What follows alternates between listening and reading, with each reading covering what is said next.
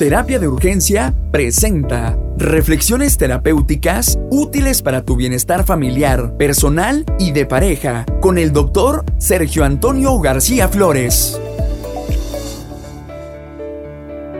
En el contenido de hoy nos acompaña el doctor Marco Murueta, con quien hablaremos del tema las relaciones de pareja en la sociedad del afecto. Nos hablarán de qué dependen las relaciones de pareja, qué necesidades tienen y sobre cómo influyen otras áreas de nuestra vida en nuestra relación de pareja. Quédense con nosotros y disfruten del tema.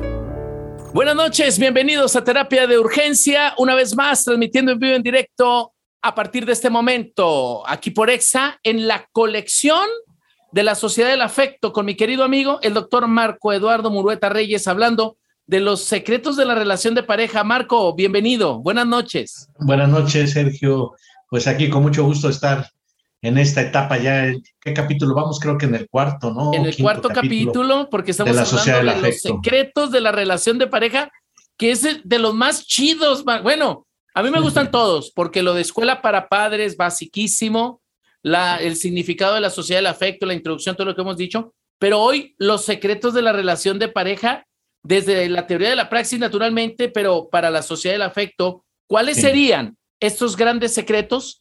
Y, quiero, escuchen bien a todas las personas que están hoy aquí con nosotros.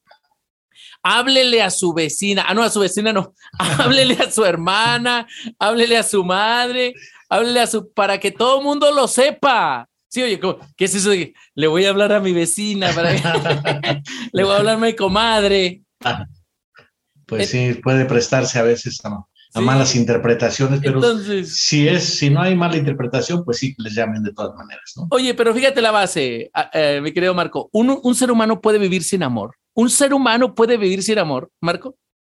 Bueno, ese es el primer secreto no, que vamos a revelar esta noche. No se puede vivir sin amor. El, el amor es necesario para que las personas tengan sentido de vida. Si no fuera por el amor, eh, si, si no hubiera otro ser que le importara a una persona, se genera una ansiedad hay experimentos que lo demuestran, hay un, este, un video que les recomiendo que se llama Ruido Materno, lo pueden encontrar en YouTube, que lo demuestra, eh, y también eh, experimentos que se han hecho de aislamiento prolongado que generan muchísimos problemas. Entonces somos los seres humanos, estamos hechos para amar. Sin amar no podemos ser seres humanos. Incluso la autoestima de una persona tiene que ver con el amar a otros. En la medida en que se ama a otros, te amas a ti mismo. No se puede primero amarse a sí mismo y después a otros. ¿Se me está escuchando bien, este Sergio? Sí, sí, sí, ahí te estamos escuchando bien. Entonces, decías de la autoestima, Marco. Sí, la autoestima, hay gente que piensa que es como un voluntariosa, ¿no? Y lo que hemos encontrado en la autoestima, ya lo veíamos en un capítulo anterior, para ser, para tener autoestima es necesario sentirse útil, ser útil. Si no, no, no puede ser. Entonces, lo que hemos encontrado es que el amor es indispensable. Sin amor la gente se muere, se suicida, incluso casi se puede decir que es mejor el suicidio a, la soledad afectiva. Nada más que hemos encontrado que es preferible para tener sentido de vida, es más importante amar que ser amado. La gente piensa comúnmente que lo que quiere es ser amado, pero hay un caso ahí que ponemos en el, en el, en el documento que te mandé del caso de la poesía de Garrick. Sí. Que ilustra, es una poesía de Juan de Dios Pesa que se llama Reír llorando. Y entonces es, un, es una persona con mucho, mucha suerte, si quieres la, la podría yo comentar para que veamos. Sí, claro, claro, claro, claro. Ajá. Estamos hablando de qué es más importante, amar o ser amado. Dice la poesía, este, no, no dura mucho, ¿no? Viendo a Garrick, actor de la Inglaterra, el público al mirarlo le decía, Eres el más gracioso de la tierra y el más feliz. Y el cómico reía. Víctimas del spleen. El spleen es como el tedio, la depresión, el aburrimiento. Víctimas del spleen, los altos lores, en sus noches más negras y sombrías, iban a ver al rey de los actores y, cambiaban su spleen por carcajadas. Un día, ante un médico famoso, llegó un hombre de mirar sombrío.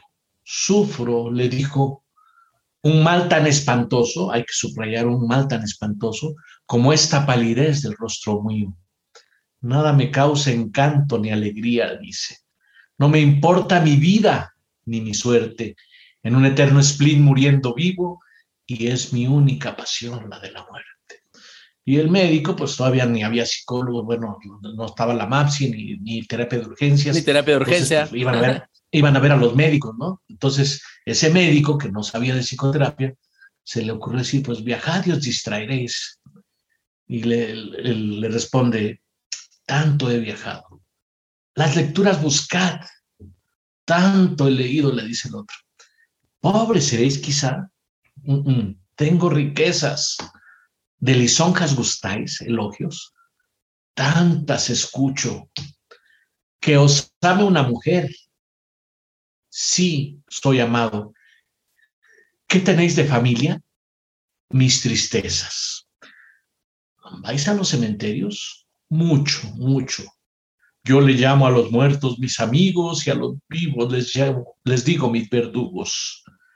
Como ese médico no había venido a esta charla que estamos teniendo ahora, se rascó un poco la cabeza y dijo, caray, me deja perplejo vuestro mal, mas no debo acobardaros. Id a ver a Garrick, solo él podrá curaros. Tomar por receta este consejo. ¿A Garrick? Sí, a Garrick, todo el que lo ve muere de risa. La más remisa sociedad lo busca ansiosa. ¿Y a mí podrá curarme? Sí, os lo juro, mas que os inquieta. Aún así, dijo el enfermo, no me curo, yo soy Garrit, cambiadme la receta. Y entonces preguntamos, pues, ¿qué le pasaba a Garrit? ¿Tú qué crees que le pasaba a Garrit? Este, ya con lo que hemos dicho hasta ahorita, oh, Sergio. Pues no, no, se sentía amado, no, no había amor. No, pero lo, lo amaban las mujeres, había muchas mujeres que se querían ah, casar con él. Él no amaba. Él no amaba, esa era la clave, no tenía ni un perrito a quien cuidar. Si estaba vivo, se puede decir que era por los muertos que a los que amó y estaban muertos ya los iba a ver al cementerio, pero no tenía un ser que él se encargara de cuidar. Entonces, de ahí la idea del amar es más relevante aún que el ser amado. Y por eso muchas ocasiones a nuestros pacientes les damos de tarea que ponga plantas, que las cultive, que les ponga agüita, que tenga un perrito chiquito, perrita, para que lo esté, porque este, es muy importante entregar su tiempo y mirar cómo ese ser se desarrolla, crece y le realimenta naturalmente una sensación de bienestar. Claro, y si eso es una plantita y un gatito, un perrito, que no deja de ser importante, pero sobre todo, imagínate un ser humano. En un ser humano. Una pareja, un hijo, ¿no? Y, la, pareja. Y acuérdate de, de, esos, por ejemplo, los viejos aquellos que, que, vemos en las películas, que, es, que viven solos en la casa, no prenden las luces, están todos los, todas las persianas abajo y los niños están jugando fútbol, avientan la pelota, le cae a, a, la casa de ese hombre y, híjole, ya nos va a ponchar la pelota. Y luego sale el señor con un palo y lárguense de aquí, desgraciados, hasta que no entra esa sensibilidad para, para, para empezarse a relacionar de alguna manera. Y de repente el invierno o, el otoño que tenía el Señor en esa vida se convierte en una primavera donde los niños pueden convivir y entrar y el Señor saca dulces y empieza a, transformar el Grinch que traía adentro. Gigante egoísta también, la misma idea, ¿verdad? Y este, el cuento de Navidad también es un hombre solo, muy productivo, con mucho dinero y hasta que no encuentra el sentido de su vida en el amor a, los demás. Y desde luego el amor al amigo, al hijo, al abuelo, al padre es muy importante, a la madre pero hay una, relación que es todavía más importante que todas. La de relación madre-hijo es la, una de las más importantes, pero la relación de pareja es más estratégica y es fundamental y es la mancuerna afectiva en la etapa adulta. Pero es la más difícil, Marco. Sí, eso sí, por, se ha, ido, ha sido difícil porque no hay una formación y por eso esta charla que estamos teniendo el día de hoy va a ayudar mucho a que las relaciones de pareja puedan, puedan ser más fructíferas, porque sí hay muchos problemas en ese sentido. Fíjate, te, comparto, hoy, hoy precisamente tuve una, una historia que te comparto de una persona que está empezando a tener muchos, muchos, eh, muchas enfermedades. Su cuerpo se estaba enfermando, eh, joven, 49 años, sus rodillas, su cintura, su cabeza, su estómago. Iba con el médico y le decía que no tenía nada, que los estudios era todo bien, pero él, él, estaba mal.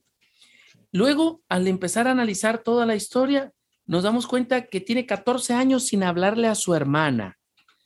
Tiene eh, sus padres muertos desde hace tiempo. Tiene alejamiento con el otro hermano que le queda. Y ahorita actualmente eh, eh, hay un conflicto con su esposa que ya tiene tiempo distanciado de ella. Sus hijos casi no le hablan. ¿Qué crees que está pasando? Pues sí, esto te lleva hacia la psicosis, hacia la locura. Su cuerpo le está hablando, ¿eh? Aparte, le está reclamando. Las enfermedades, muchas de esas dependen de, de problemas emocionales, de la ansiedad que genera la soledad. ¿Y cómo entonces la necesidad de amar, la necesidad de sentirse amado, es, es, es, es una, un ejercicio vital del ser humano? Muchos de nuestros pacientes tienen que ver con eso. Pero fíjate, estábamos, estaba pensando, la relación de madre-hijo o de hijo-madre, velo desde los dos ángulos, pues es una relación que dura eh, como algo estrecho, los 12 años, ¿eh? quizá 18, pero a los 12 años ya el, niño de 12 años o la niña de 12 años empieza pues a priorizar a sus amistades, a salir y si no lo hace, es patología. O sea, es necesario el desprendimiento del vínculo afectivo estrechísimo que se da entre madre e hijo y también de la madre con el hijo. Si no lo deja salir, sería un problema. Entonces, con la pareja es con la que vas a pasar la vida. ¿Cómo ves? Oye, pero fíjate, e, es mágico esto que acabas de decir y ahorita se me vino otro, otro ejemplo bello. Un papá que tenía situación de problema con su esposa, mucho problema, muchos problemas, pero casualmente su hija de 14 años dormía con ellos hasta la fecha. No, pues no. Pues eso se complica. Ha, ha habido muchos elementos. Y entonces cuando papá suelta a la niña y le dice, porque la niña ya se quería ir a su cama, cuando, cuando la niña, eh, cuando papá le dice, hija, a partir de ahora te suelto, ya no es necesario más que siga siendo un pretexto para el alejamiento que tengo con tu madre. Libera a la hija y se libera él mismo y empieza a amar más libremente a su esposa.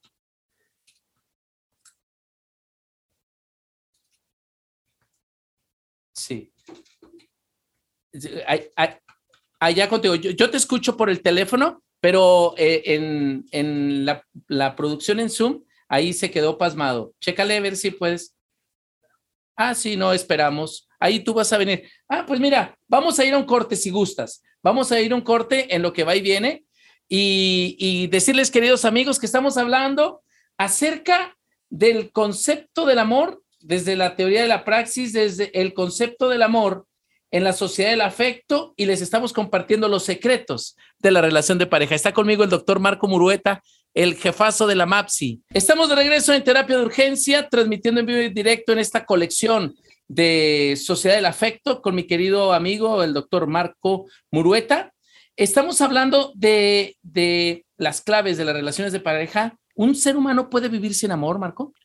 Pues estábamos viendo que no, que es necesario amar para que tenga la vida sentido eh, para sentirte útil y que esa es la clave de la autoestima. No puede haber autoestima sin amar. Solamente al amar y al verte desde el otro, tú te vuelves valioso. Cuando eso no ocurre, viene la soledad, la desolación, la ansiedad y puede venir el suicidio por ese motivo. Entonces, desde esta teoría, las personas que se suicidan tienen un problema con el amor. En general, sí. Digo, puede haber otras, hay dos tipos de suicidio uno es por impulso, impulsivo, y el otro es por depresión. Las personas que entran en depresión son las, son las que pueden estar decayendo por falta de sensación de afectividad. Porque una persona que siente que es útil, que, que, le, que está cuidando algo, no puede deprimirse. La persona que se deprime es porque siente que no cuida a nadie o que se le fue lo único que era lo que cuidaba. Y el otro suicidio, el del impulso, ese pues la gente puede estar bien y de repente simplemente es impulsiva, se enoja, tiene una frustración, va y se mata. Si lo hubiera pensado, y algunos se arrepienten, este, algunos suicidas se sabe que se arrepintieron, trataron de llamar para que lo salvaran y, ya no lo lograron. Algunos sí lo logran, pero hemos tenido casos de un psicólogo que a lo mejor lo conociste, que se llamaba Isaac Seligson, el, vikingo, un hombre jovial, muy entero y muy, muy, este, muy, que echaba relajo y todo eso. Le diagnosticaron cáncer, se fue a un hotel, se encerró, se dio un balazo, llamó para decir que lo que había pasado, que por favor lo salvaran y pues cuando llegaron ya estaba muerto. Claro. ¿Qué es más importante entonces, Marco? Amar. Es más importante amar. Y de ahí la importancia, decíamos, de las relaciones familiares pero estamos destacando la relación de pareja porque decíamos que la relación madre-hijo pues dura 12 años básicamente, visto desde, desde cualquier ángulo, y eh, la relación de pareja es estratégica. Por eso es tan importante cuidar la relación de pareja. No, es bien difícil. No solamente como persona. Aquí la clave de este es que es un problema social.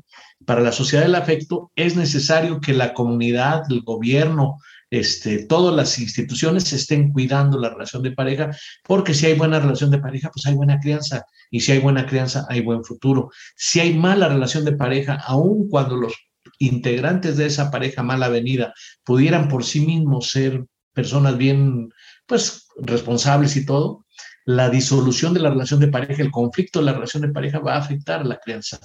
Entonces, hay que cuidarla, ¿no? Por eso vamos a revelar varios secretos de, cómo cuidar la relación de pareja, de qué depende el éxito en una relación de pareja. Oye, Marco, entonces desde la teoría de la praxis, ¿qué es el amor? Ah, porque el amor es una magia, mi querido Mar, es una simple fantasía, es como un sueño. Sí, el, amor pues es esa sensación de sentir como propio lo que le sucede a otros. Entonces, si a un niño o alguien le se hiere la mano, tú sientes ese dolor en su mano, ¿no? Y igual su éxito, ¿no? Si, si el niño triunfa o si tu pareja triunfa, esa capacidad de sentir que, que, lo que quieres es impulsarla. Cuando lo que quieres es someterla para que te sirva a ti, para beneficio, inclusive las relaciones sexuales, si, la, si el hombre o la mujer va solamente a satisfacerse, es, pues, es una prostituta la que está eligiendo o un prostituto, ¿no? Lo importante en la relación sexual en esta perspectiva es ir a satisfacer sobre todo el otro y en ese satisfacer al otro es donde la persona encuentra su propia satisfacción y se hace una especie de espiral infinita porque al satisfacer el otro se satisface su propio el mismo y luego otra vez el otro y así como si fuera una cámara viéndose en, en, el monitor de donde está su salida. Entonces eso es lo que hace que el amor de pareja puede ser de una mística y de una profundidad muy intensa. Por eso, por eso hay, parejas ah. que son altamente conflictivas que permanecen juntas porque ella, aunque sufra, permanece porque al satisfacerlo a él, automáticamente ella se siente que cumple con, con algún tipo de responsabilidad y aguanta. Y va y lo saca del bote, ¿eh? aunque lo meta por haberla violentado. Sí, eso es un amor, pero es un amor abnegado. ¿Qué quiere decir abnegado? que la persona también está sacrificándose por el otro, no está disfrutando el, consentir o el, el, cuidar al otro, lo está padeciendo. Y entonces eso es un amor enfermizo. Y codependiente. Y codependiente. Con la, esperanza de que las cosas van a cambiar. Sí, la codependencia tiene que ver un poco con que esa persona no tiene proyecto propio, no tiene amistades, no tiene relaciones filiales importantes y entonces se absorbe excesivamente la relación de pareja y eso es uno de los secretos que, que vamos a revelar el día de hoy. Bueno, ya lo estamos revelando, es el secreto más importante, pero antes quisiera yo mencionar otros que sirva de preámbulo esta, este comentario que estamos haciendo ahorita. Entonces, sentir como propio lo que le sucede a otro es como este valor tan hermoso de la compersión, ¿te acuerdas? Sí. Es ser feliz porque eres feliz aunque no sea conmigo.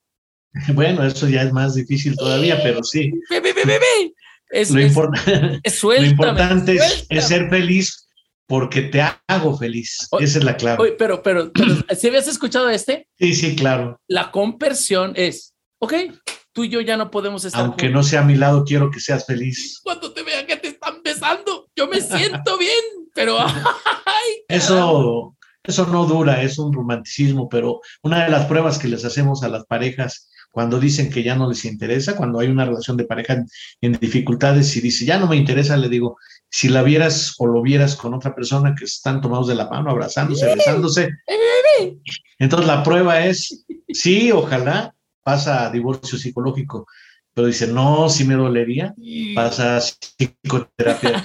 Fíjate, Ahí está, ahí está el punto. Oye, pero ¿a poco no es, no sería maravilloso, o sea, tener esa sensación tan bella de, si te veo feliz, estoy feliz contigo, o sea, no, hombre.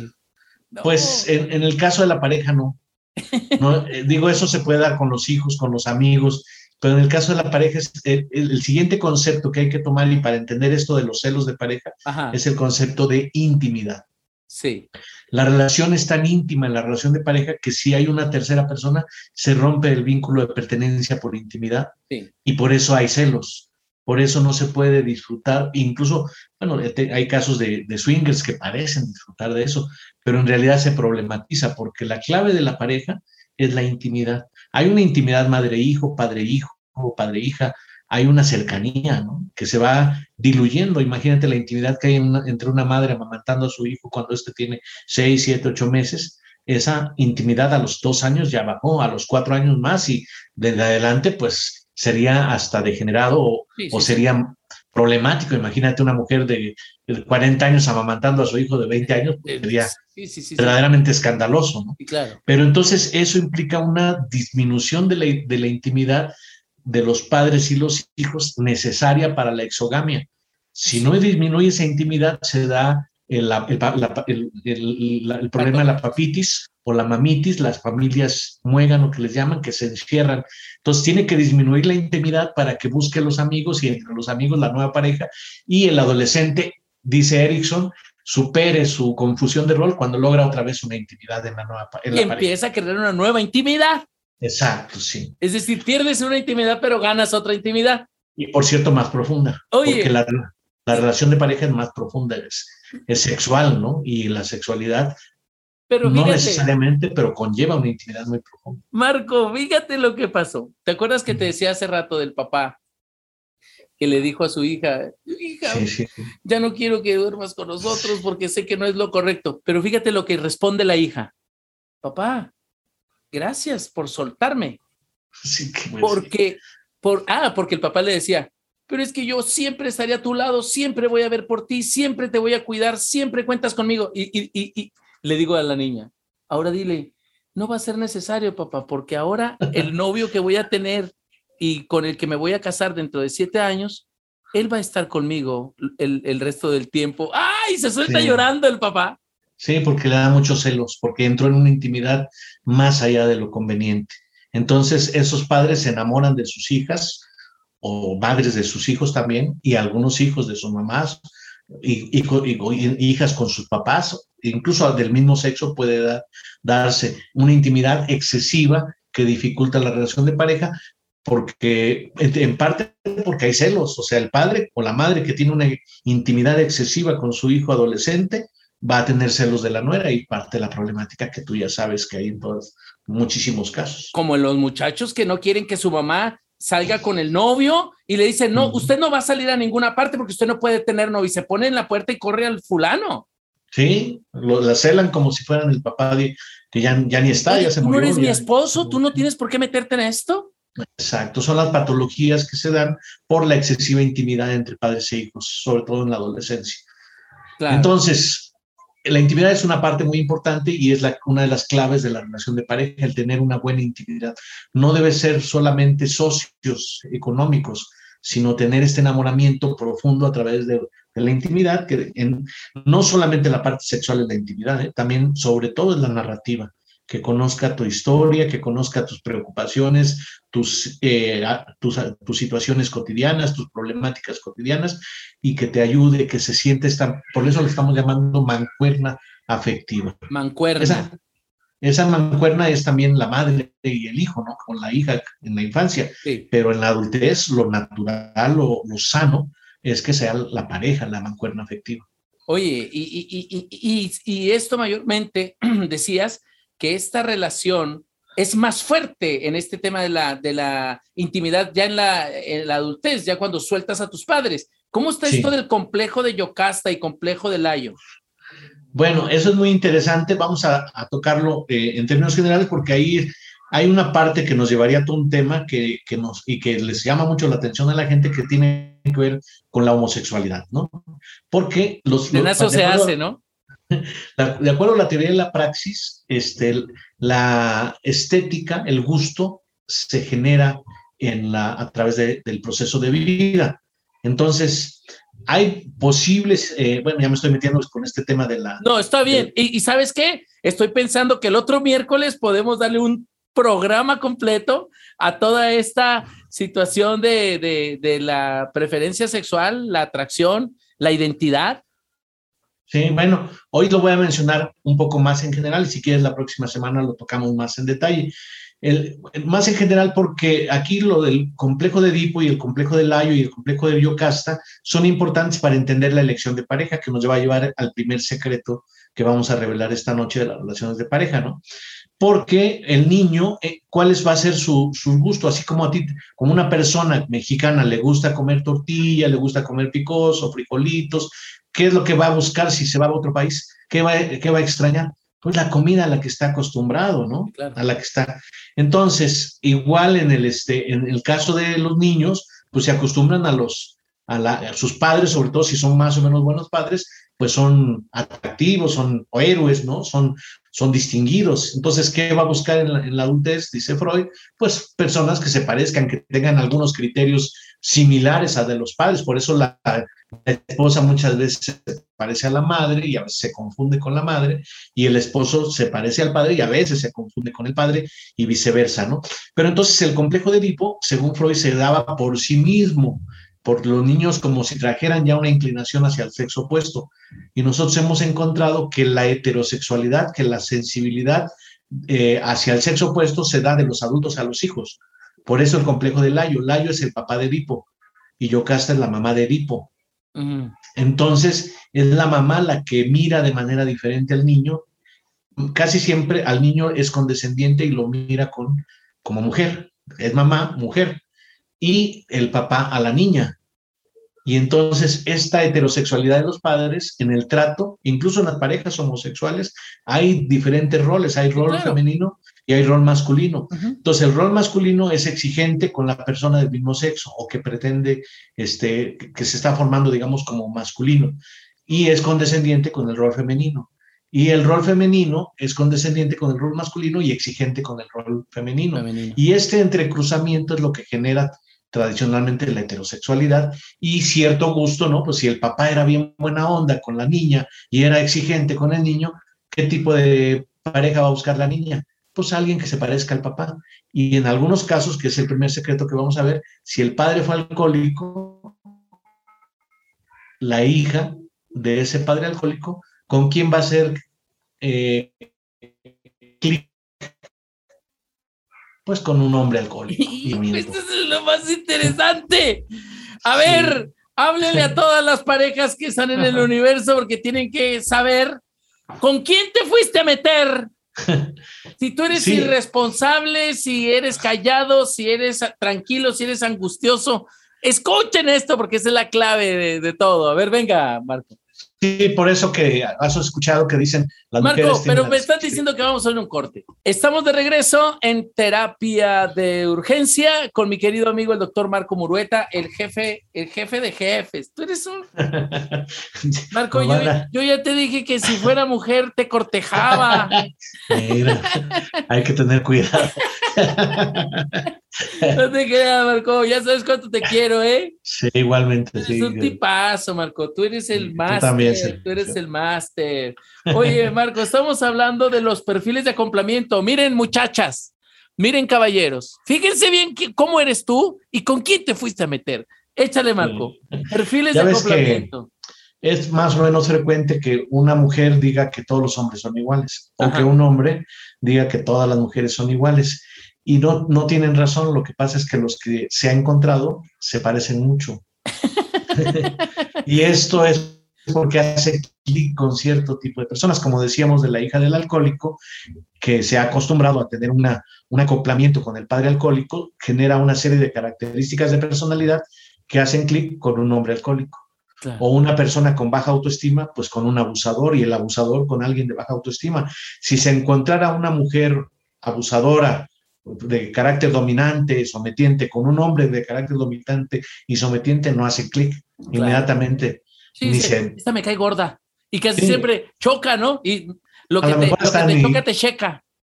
Ni platican. Pero si está la de baja autoestima con el hombre abusador, haz de cuenta que los dos se miran desde lejos y clic. y lo mismo, imagínate, pues si uno es muy demasiado responsable, va a hacer clic con un irresponsable. Si es demasiado callada o callado, pues va a ser con alguien que hable mucho, ¿no? Un parlanchín. Si es muy parlanchín, pues no le va a embonar con alguien que también lo sea, tiene que buscarse a alguien que le escuche. Claro. Y así hay muchos rasgos, hemos identificado 51 eh, pares, o sea, 102 rasgos de personalidad, y estamos haciendo investigación para ver las parejas que duran, cómo se acoplan, y lo que hemos encontrado es que entre menos extremo sea el acoplamiento y sean más puntos de acoplamiento, es mejor afinidades, muchos puntos de acoplamiento no extremos. Y las parejas que se problematizan son aquellas que se enganchan en función de uno o, dos rasgos, ¿no? Y entonces si alguien dependiente de alguien inseguro de alguien muy seguro. Si fuera un poquito inseguro y, el otro un poquito seguro, eso estaría muy bien. Pero si es muy seguro uno y el otro muy, muy inseguro, ese, eso, eso, se hace dependiente y va a ser problemático. Sí, sí. Entonces, Cuando termina una relación de pareja, suele ocurrir que encuentra otra pareja que otra vez vuelve a pasar más o menos lo mismo. Y es más o menos igual. De aquí que la psicoterapia tendría Pero que, tiene un menor rango en, en, esa, en esa punta, ¿no? De, de, la conducta. Sí, pero necesitamos observar cuáles son los rasgos de personalidad que estuvieron participando en el conflicto con la pareja anterior para modificarlos a través de la psicoterapia, hacerla más asertiva, tener su propio proyecto, más segura de sí misma. Y, entonces, acomodarlos. entonces va a hacer clic con alguien que sea más sano también. Claro. Entonces, por eso la gente muy patologizada, pues hace clic con personas muy patologizadas, complementarias. Oye, casualmente, oye, pues es que yo soy divorciado y es mi, mi, mi tercer divorcio y ella, yo también, yo también. Y, tengo, dos hijos. Sí, yo también tengo. Y son de la misma edad. Ay, mira qué padre que eso de. Se pueden juntar, ¿eh? Se pueden. Sí, pues vamos a juntarlos. Un calcetín roto para un descosido, dicen. Más o menos así es esto del perfil de acoplamiento. Entonces tenemos que advertir: el perfil de acoplamiento es como una llave con una chapa, ¿no? Hace clic y si no, no abre. Claro, hay un margen, no es exacto pero tiende a hacer clic. Y cuidado con que se vaya a los extremos. Sí, y, pues hace clic, es una llave muy, con, dientes muy afilados y eso va a ser un problema. Tiene que ser una llave, las llaves y la chapa deben ser con, con una, muchos puntos, pero de ligera protuberancia. Y eso es lo sano. Ay, qué bonito, eso sería ideal. Oye, pasamos al noviazgo y el matrimonio. Sí, porque ya ves que los sapos y las brujas, ¿no? ¿Has oído todo eso de, que cuántos sapos han besado y no se vuelven príncipe? Ajá. O cuántas brujas besaron y tampoco se vuelven princesas. Claro. Y es que, este, al contrario, las princesas en el noviazgo y los príncipes del noviazgo, en cuanto se casan, eh, poquito después, mm. salen las brujas y los sapos.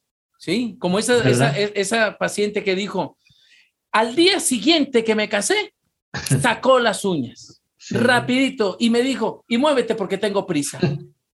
Es porque ya hay un enganche, parece que, estaban fingiendo y ahora dejan de fingir, pero lo que nos hemos encontrado en nuestra investigación clínica es que cambia mucho la situación de novios, que, se, les preguntamos a las parejas en conflicto, ¿qué hacían cuando eran novios? Y me decían, pues platicábamos mucho, íbamos a tomar el café, íbamos al cine, íbamos a pasear, este, me regalaba, teníamos detalles el uno con el otro. Y les pregunto, ¿y de esas actividades, por ejemplo, ir al cine, ahorita por la pandemia, pero quita la pandemia, ¿no? Este, ir al cine, ¿hace cuánto que fueron la última vez al cine? Ya tienen 10, 15 años de casados. Nada más se voltean a ver, dicen, no, pues sí, ya dos, tres, cinco años que no hemos ido al cine. Digo, pues es que si no hacen lo que hacen los novios, pues el amor se muere, se apaga. Y si tienen las presiones de la las tarjetas, el quehacer, el trabajo, la atención a los hijos, las presiones económicas, la crítica y la presión de las familias de origen, pues el matrimonio se complica. Entonces aquí el secreto alternativo es seguir siendo novios estando casados. Por lo menos, si lo tenemos cuantificado en un bloque mínimo de tres horas a la quincena. Quien no lo tiene, va a ir para abajo. Y quien tiene un bloque mínimo de tres horas a la quincena o más de noviazgo, esa pareja es viable. Oye, tres horas a la, a la quincena, estás hablando que mínimo le metas unos, por lo menos unos 15 minutos diarios.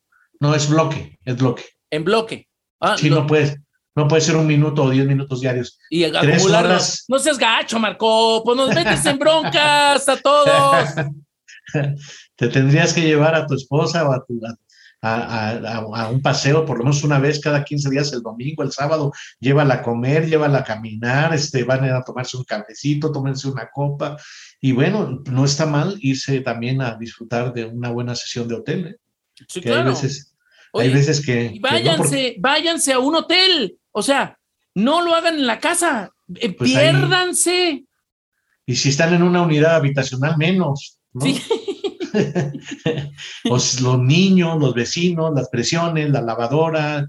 Eh, no, no, no, no, no, eh, y quédense a dormir allá y regresan al día siguiente. Sí, unas de miel por lo menos una vez En casa, en, la ciudad, ¿eh? No, no tenés que ir de vacaciones. No, luna de miel ahí en el hotel de paso más cercano que sea bonito, limpio, ¿verdad? Tres horas a la quincena, mínimo, ¿sí?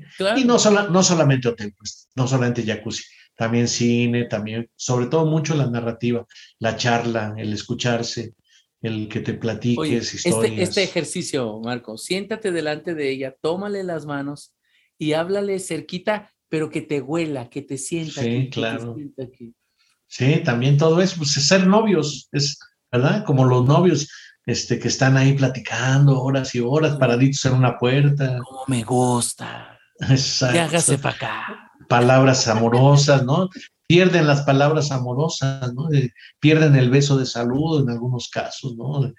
Entonces, todo eso se recupera a través de la psicoterapia, sí. Y vuélvete a poner esas cositas. Exactamente, hay que ponerse ropa ilustrativa en, algunos casos, ambientar, ¿no? Todo eso lo vamos a ver más adelante, quizá cuando veamos los tips sexuales. Ok, trabajo y desgaste emocional, Marco. Este es otro criterio muy importante porque fíjate que hay muchas instituciones y empresas que les dicen a sus trabajadores, Aquí hay hora de entrada, pero no hay hora de salida. No, imagínate.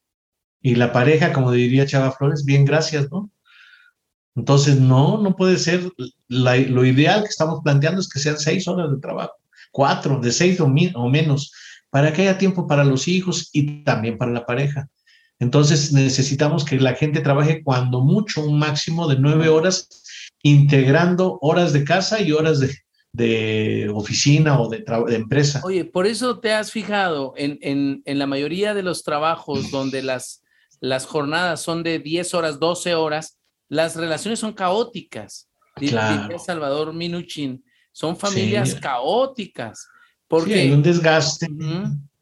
Ya llegas cansado, cansada. Oye, pues ya no, ya no da tiempo de tener incluso una bonita relación sexual, sino rapidines, porque todo es a prisa y no. Entonces va junto con lo que decíamos. Al noviazgo hay que dedicarle tiempo, a veces el fin de semana, pero también cotidianamente. Fíjate que algo que les pido yo a los, a los, a las parejas es que, sobre todo en las grandes ciudades, tienden a, a salir a las 7, 8 de la mañana y verse a las 7, 8, 9, 10 de la noche. Y les digo, no, se necesita por lo menos dos días entre semana que coman juntos la comida tiene toda una implicación de intimidad, de cercanía, y si todo, toda la semana no se ven y nada más el fin de semana salen, y luego para colmo van a ver a, la familia de origen de uno y luego del otro, y pasan muchas horas con la familia de origen. Obviamente la hija con su mamá pues platica con sus hermanos, con su papá y el otro pues viendo la tele o jugando a veces un poco, echándose unas cervezas o viceversa, ¿no? Entonces no, yo recomiendo que a las familias de origen por lo menos terciadas, o sea, una para la relación de pareja, un fin de semana, otro para una familia de origen, otro fin de semana para la familia de pareja, para la relación de pareja y otro para la otra familia. Pero fíjate cómo es importante eh, ese desapego sano, seguro, que me permita apegarme más a esta relación, a esta familia, porque luego estamos súper implicados allá con mamá, con papá, con, con los abuelos, y no nos implicamos aquí Así es. De hecho, no se recomienda que vivan junto con las familias. No, no, pues no. Ni siquiera cerca. Les digo, por lo menos tres, cuatro cuadras de distancia. ¿Para qué? Para que haya intimidad, porque si no hay demasiada, ¿no? Si, si son vecinas, ¿no? O viven en la misma casa, Sí, hay, la queja de muchos problemas. Es que mi suegra se mete en todo con nosotros y siempre está atenta de todo lo que nos pasa. Oye, pero que van mucho con... No, vive conmigo. pues sí. No, y hay cada historia de, de, por ejemplo, hombres que están en el dilema de si la mamá o la esposa, ¿no? Este, ¿a quién saludan primero? pasan a saludar primero a la mamá 20 minutos, media hora y luego van a ver a la esposa. Y, el día de la mamá se hace un panchote. Exacto. Si vamos con mi mamá, si vamos con tu, con tu mamá o te, o te festejo a ti. Y ella, yo, yo no quiero nada, vamos con mi madre. Exacto. Y el crucificado, pero mi mamá, no, yo voy con mi mamá, tú vete con tu mamá. No me quiero. Entonces, independencia de las familias de origen es necesaria visitarlas, incluso le digo, cuando vayan a visitarlas, no se tarden muchas horas, de tres, cinco horas y a su casa, porque si te pasan ahí dos o tres días, empiezan a viciar las relaciones porque son culturas diferentes y son problemas con, con el que está de cónyuge este, que no es propio de la familia con la que están en ese momento. ¿Cómo es importante cuidar la información? ¿Cómo es importante cuidar la información? Porque ella se enoja con el vato ya me tienes cansada. Y luego le marca la mamá, mamá, ven por mí, mamá, por favor. Y ahí viene la mamá. ¿Qué le hiciste a mi hija, maldito? ¿Qué le hiciste? Señora, usted, usted no sea metiche. ¿Qué le hiciste? Lo que le hagas a ella, me lo haces a mí. Vámonos. Y se la lleva.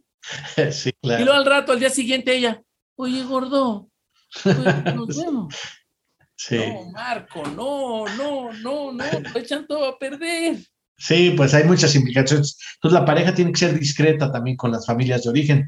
Hubo un caso de una chica que le puso el localizador al celular y sí encontró que su esposo pues se iba con otra persona, ¿no? Y estaba en un hotel. Pero inmediatamente se lo reportó a toda su familia de origen y empezaron todos a denigrarlo y a, y a los pocos semanas se, se reconciliaron y ya toda la familia se había peleado con él.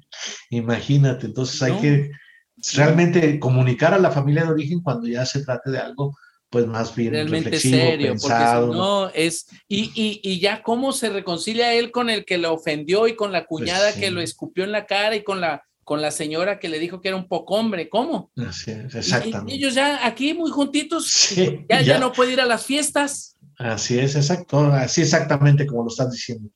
Bueno, el, siguiente secreto es... Involucramiento con los hijos. Sí, fíjate, ahí es muy interesante porque ya ves, venía el noviazgo que se amaban mucho, luego ya con el, matrimonio que ya con muchas presiones, y luego culmina eso con que llegan los hijos y ahí se da una dinámica, los hijos se vuelven el centro, dejan de ser esposos para ser padre y madre. Y eso es muy peligroso porque ya en la jerarquía de valores ya no eres tú lo más importante para mí, se convierte el hijo y cuidado, ¿eh? Cuidado, se invierte la jerarquía y se empieza a perder la relación de pareja y te convierte solo en papá. Así y no nos damos cuenta que tenemos dos relaciones, la relación de padres, pero la relación de pareja, que ¿cuál fue primero? La relación y además, de pareja. Y además no deja de ser este, la más estratégica, porque además si hay buena relación de pareja, eso beneficia a la crianza. Pero por cuestiones ah, de cultura de, y también de soledad, de, a veces de falta de proyectos, sobre todo el sexo femenino, se vuelca demasiado en México más que en otros países sobre la relación materna. Y entonces la mujer, en muchos casos, no siempre, eh, encuentra una especie de plenitud, de satisfacción en la relación con sus hijos y descuida el cultivar la relación de pareja. Y el varón sí se entra en un vínculo con los hijos, pero de menor intensidad relativa. Y por lo tanto, su esposa está ocupada, con sus hijos y entonces él entra en vacío y hay que llenar ese vacío. Y no es algo que lo piense, ese vacío se va a llenar pues con fútbol, con cervezas, con este, juegos de, de, mesa, pero también se puede llenar, y esa es la segunda causa de la infidelidad, se puede llenar con otra, con otra mujer, ¿no? Se encuentra otra mujer con la cual pues, no tiene claro, porque porque hemos descuidado y es una responsabilidad compartida. No es solo de, del padre por padre o madre porque lo es, sino porque los dos tenemos una relación que tiene un significado que tiene que ver con el amarte, con el amarme y consentirnos. Sí. Consentirnos. Los varones necesitan involucrarse más con la crianza y las mujeres permitir que los hombres y favorecer que los hombres se involucren con la crianza. Porque no les prestan al niño.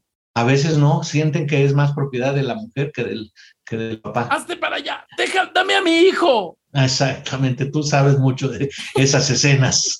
Exactamente así son, ¿no? Y, y, además está más atenta y compensa, se pelea con el marido y, y compensa con estar con, con, el niño, con la niña. Tengo que decirte algo, Marco. Dime. Ya se terminó el programa, Marco, y no vamos ni a la mitad. Sí, todavía faltan los secretos más importantes. Oye, pero a ver, comprometámonos a algo. Bueno, eh, Marco viene conmigo colaborando los miércoles. Sí tenemos pendiente hablar sobre la homosexualidad y hablaremos sobre los siguientes, ¿te parece? Sí, de, acuerdo, sí, lo vemos la siguiente. Eh, despídete de tu público, Marco. Pues un, gusto estar en este programa con estos temas tan importantes, tan estratégicos. Gracias, Sergio, por la invitación y agradecemos tanto al equipo técnico de EXA Radio como al público que nos está escuchando y que nos va a escuchar en las grabaciones. Les mandamos un saludo afectuoso. Muchas gracias, mi querido doctor Marco Murueta, el jefe de AMAPSI. Esto es Terapia de Urgencia. Yo soy tu amigo Sergio García y sobre todo... Hemos llegado a la parte final de este capítulo. Si tienen algún comentario o anécdota, no duden en contactarnos por medio de nuestras redes sociales, que nos encuentran como Terapia de Urgencia, o visítanos en nuestra página web, donde puedes encontrar diversos recursos que pueden ser útiles para ti. Gracias por acompañarnos y te esperamos en nuestro próximo tema. Terapia de Urgencia presentó.